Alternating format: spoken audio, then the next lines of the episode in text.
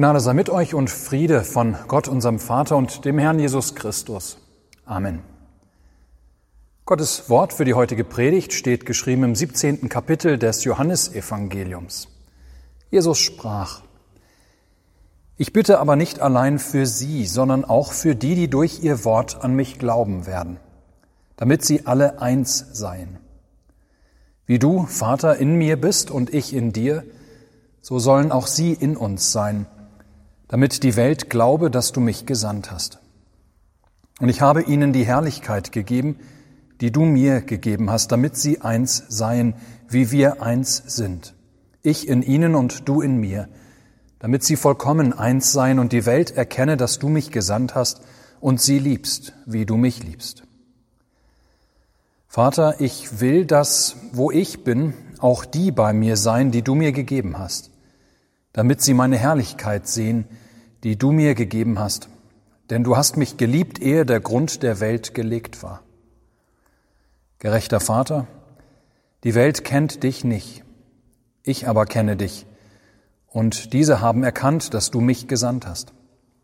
Und ich habe ihnen deinen Namen kundgetan und werde ihn kundtun, damit die Liebe, mit der du mich liebst, in ihnen sei und ich in ihnen.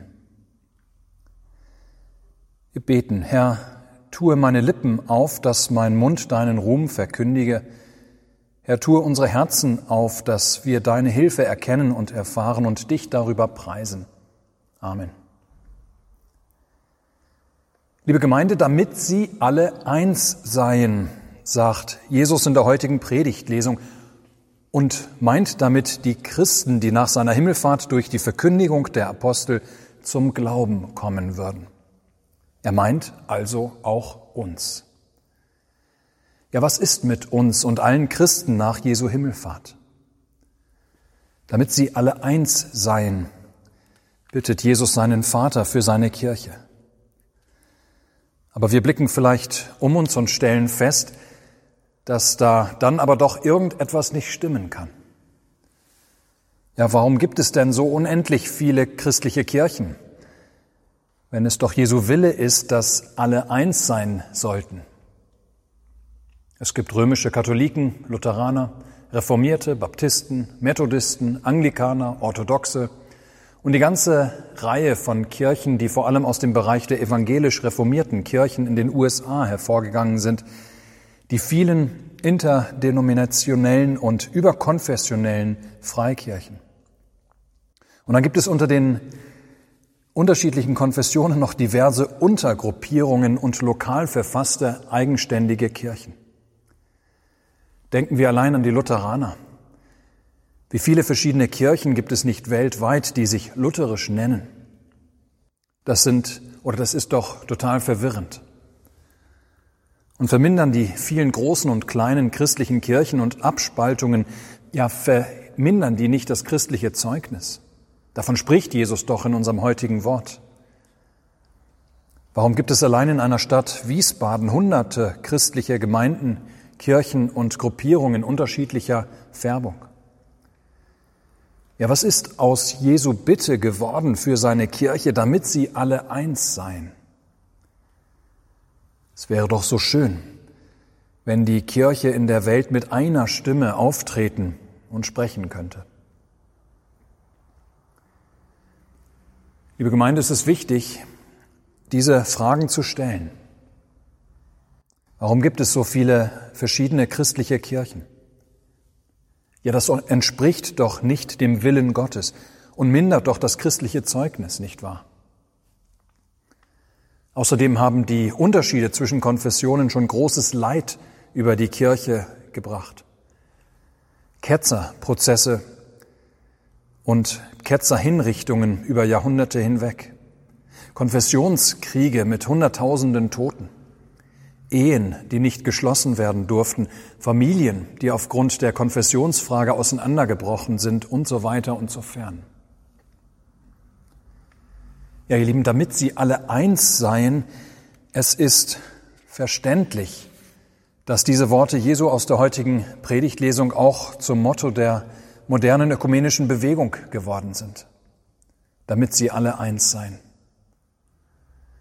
Der Ökumenische Rat der Kirchen, auch Weltkirchenrat genannt, der nach dem Zweiten Weltkrieg ins Leben gerufen wurde, der hat es sich zum Ziel gesetzt, die Kirchen aus ihrer Zerstreutheit zusammenzuführen zu einer sichtbaren Einheit. Zu einer sichtbaren Einheit. Ja, dieser Weltkirchenrat will endlich, könnten wir sagen, ernst machen mit Jesu Worten aus dem hohen priesterlichen Gebet. Jetzt sei die Zeit für die Christenheit gekommen, endlich wieder zusammenzuwachsen und alle Differenzen zu überwinden. Jetzt sei es endlich an der Zeit, das hinzubekommen, wovon Jesus spricht. Ja, das ist gewiss ein lobenswertes Ziel. Liebe Gemeinde, es ist wichtig, dass wir die Worte Jesu ernst nehmen, wo er von der Einheit der Christenheit spricht.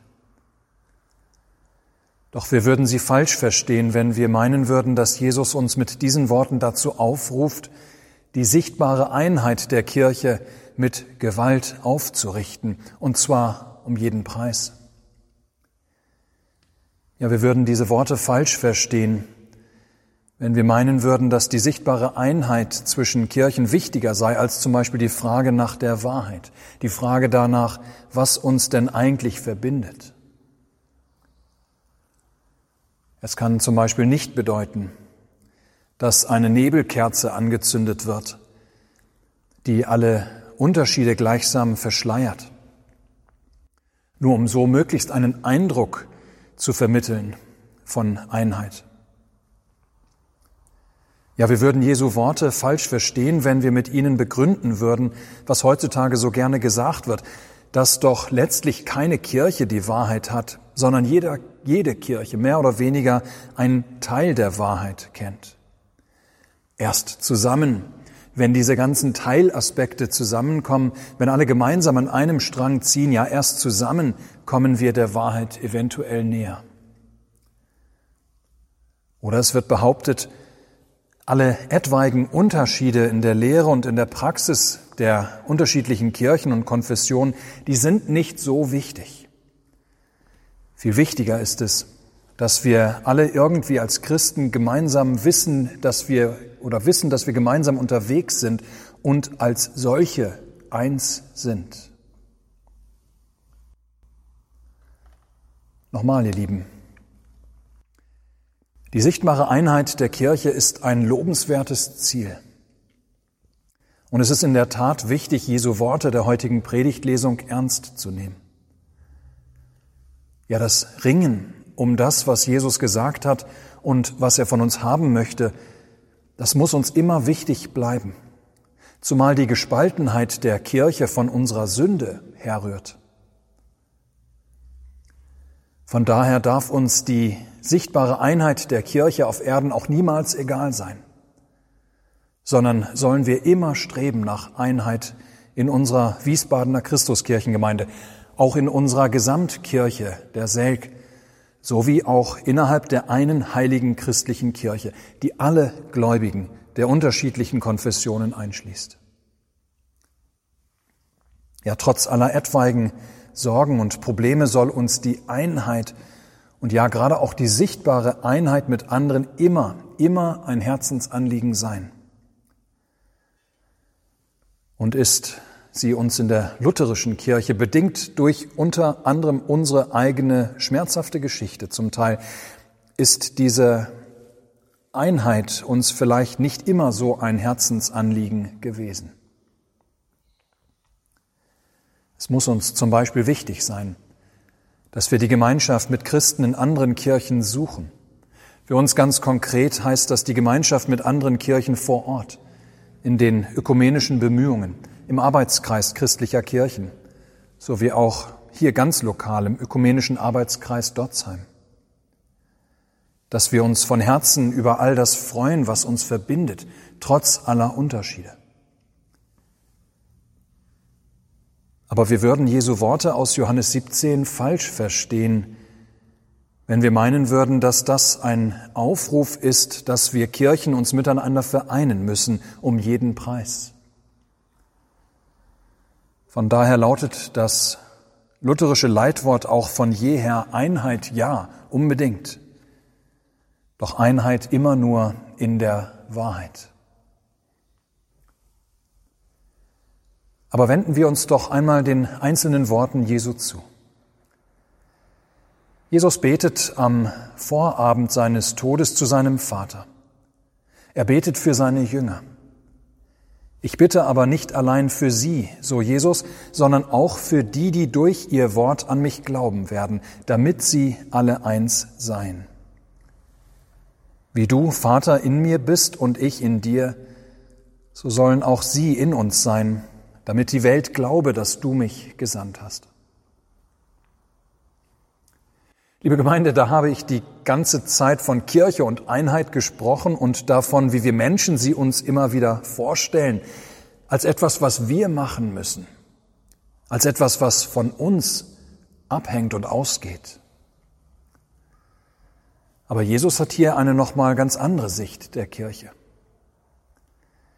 Kirche ist nicht ein Verein von Leuten, die sich besonders gerne mögen und deshalb einer Meinung sind und sich zusammentun. Kirche ist auch nicht ein Club von Menschen, die eine ähnliche Sicht der Dinge haben und sich gegenseitig sympathisch finden und deshalb zusammenkommen. Wenn all das auch gegeben ist, wunderbar. Aber Kirche kommt eigentlich dort zustande, wo wir mit Gott vereint werden, wo wir im Glauben an Jesus Christus in die Gemeinschaft mit dem dreieinigen Gott hineingenommen werden. Ja, die wahre Einheit, die Einheit, auf die es wirklich und allein ankommt, die wahre Einheit der Kirche besteht demnach in der Vereinigung der Christen mit Christus und damit in der Vereinigung mit dem dreieinigen Gott selbst. Und das heißt, ihr Lieben, die Einheit der Kirche ist nicht etwas, was wir machen. Die Einheit herzustellen ist nicht etwas, was wir überhaupt machen können wenn wir es wollten. Nein, Einheit ist nicht etwas, was wir herstellen können. Wir machen sie nicht etwa durch unseren Konsens oder dadurch, dass wir irgendwelche Vereinbarungen unterschreiben. Wahre Einheit ist ein Geschenk, eine Gabe Gottes. Wir können sie nur feststellen, wo Gott sie schenkt, nicht herstellen. Wir können sie dort feststellen, wo Gott sie schenkt, wo er sich selbst uns schenkt in seinem Wort und Sakrament. Ja, wo er sich schenkt, da kommt es zur Einheit.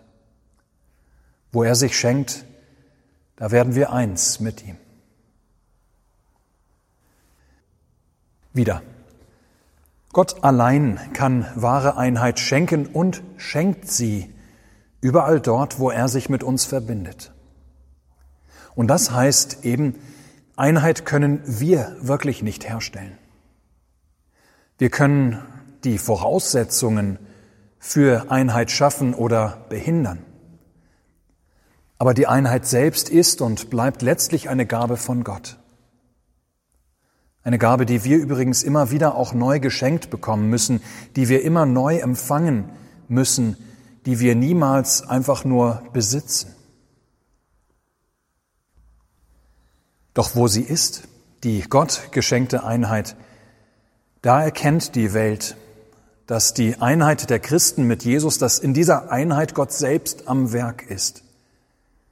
Dass es er hier etwas schenkt, dass er hier etwas tut an den Menschen, was man nirgendwo anders auf der Welt finden kann und was doch jeder Mensch ohne Ausnahme braucht. Ja, um diese Einheit um die Einheit, die Gott gibt, an der die Welt erkennt, dass Gott Jesus Christus gesandt hat und die Welt liebt, wie er seinen eigenen Sohn liebt. Um diese Einheit geht es Jesus in dem sogenannten hohepriesterlichen Gebet in Johannes 17, aus dem unser Predigtabschnitt kommt. Darum bittet Jesus seinen Vater vor seiner Verherrlichung um diese Einheit, vor seinem Tod, seiner Auferstehung und Himmelfahrt, vor seiner Rückkehr in die Herrlichkeit des Vaters nach vollbrachtem Sieg über Hölle, Tod und Teufel. Und dieses, was Jesus da erbittet von seinem Vater, das ist für uns eine ganz wunderbare Sache. Und wenn bis hierher die Predigt für dich eher theoretisch oder abgehoben und trocken war, dann wird es jetzt konkreter und aktueller. Ja, denn Jesus hat seine Kirche eben nicht fallen gelassen an diesem Himmelfahrtstag, als er in den Himmel aufgefahren ist. Er hat auch nicht die Christenheit sich selbst überlassen. Nein, er hat die Kirche eben nicht dem Teufel oder gar uns oder anderen überlassen. Nein, er sendet seinen Heiligen Geist. Und, und er bittet für sie, für seine Kirche und wird bis zum jüngsten Tage um seine Kirche ringen als unser hohe Priester vor Gottes Thron. Ja, unser Herr Jesus Christus ringt um seine Kirche trotz ihrer vielen Spaltungen, trotz ihres Versagens in so vielen Dingen, trotz ihres Ungehorsams. Christus bittet für seine ganze Kirche. Er bittet auch für unsere Gemeinde und für unsere Kirche, für die Säg. Was für ein Trost. Aber deswegen ist auch alles Mühen und Arbeiten in der Kirche, aber auch aller Frust und alle negativen Erfahrungen in der Ökumene, deswegen sind diese Dinge in der Kirche nicht vergebens, weil alles getragen und gehalten bleibt durch die Fürbitte unseres Herrn. Liebe Gemeinde, wir feiern heute das Fest der Himmelfahrt Christi. Jesus Christus ist in die Herrlichkeit seines Vaters zurückgekehrt. Dort tritt er als unser hohe Priester für uns und für seine Kirche ein. Ist er unser Mittler bei Gott dem Vater. Ja, er ist zur Rechten Gottes und vertritt uns, wie Paulus es sagt, setzt sich für uns ein. Und das ist wunderbar. Die Erinnerung daran, dass unser Herr seine Kirche führt und lenkt, dass er um sie ringt. Ja, das kann uns gerade diese Tage helfen, wo wir uns fragen, wie wohl die Kirche die Corona-Krise durchstehen wird. Was die Pandemie wohl für Schäden auch unter uns in unserer Gemeinde hinterlassen wird. Wir brauchen nicht zu verzagen. Jesus Christus selbst bittet für seine Kirche, liegt seinem Vater ihretwegen unaufhörlich im Ohr. Und das ist noch nicht alles. Beim jetzigen Status quo soll es nicht bleiben. Jesu Erhöhung zur Rechten Gottes ist nämlich nur der Anfang dessen, was noch kommen soll. Ja, es bleibt nämlich dabei, dass tatsächlich alle eins werden sollen. Vater, ich will, dass, wo ich bin, auch die bei mir sein, die du mir gegeben hast, damit sie meine Herrlichkeit sehen. So betet Jesus weiter im hohepriesterlichen Gebet bei Johannes. Und das heißt, wir sind noch nicht an unserem Ziel angekommen. Auch die Kirche Gottes ist noch nicht an ihrem Ziel angekommen. Wir sollen tatsächlich alle noch eins werden, verbunden aufs engste mit Christus, unserem Haupt. Ja, auch wir, zusammen mit allen Heiligen, sollen einmal wie Jesus erhöht werden aus dieser Welt in die Herrlichkeit des Vaters und seines ewigen Reiches. Wo er, Jesus Christus, ist, da sollen auch wir seine Geschwister sein. Wir, die wir ihn seit seiner Himmelfahrt nicht mehr sichtbar unter uns hatten, werden ihn dann wieder sehen, wie er ist. Und dort wird es dann schließlich und endgültig keine Spaltungen und keine Gruppierungen, auch keine unterschiedlichen Denominationen mehr geben. Wie wunderbar. Ja, daran, liebe Gemeinde, werden wir heute an Himmelfahrt erinnert. Wo Jesus hingegangen ist, sollen auch wir hinkommen. Er ist uns vorausgegangen. Er bereitet uns die Städte. In der Zwischenzeit tritt er für uns ein, lässt er uns nicht allein, ist zugleich mitten unter uns am Werk, uns immer wieder zu sich zu ziehen, bis wir alle eins sind, wie der Vater und der Sohn eins sind. Es wird unaussprechlich schön sein, freuen wir uns darauf. Amen. Der Friede Gottes, welcher höher ist als alle Vernunft, bewahre eure Herzen und Sinne in Christus Jesus. Amen.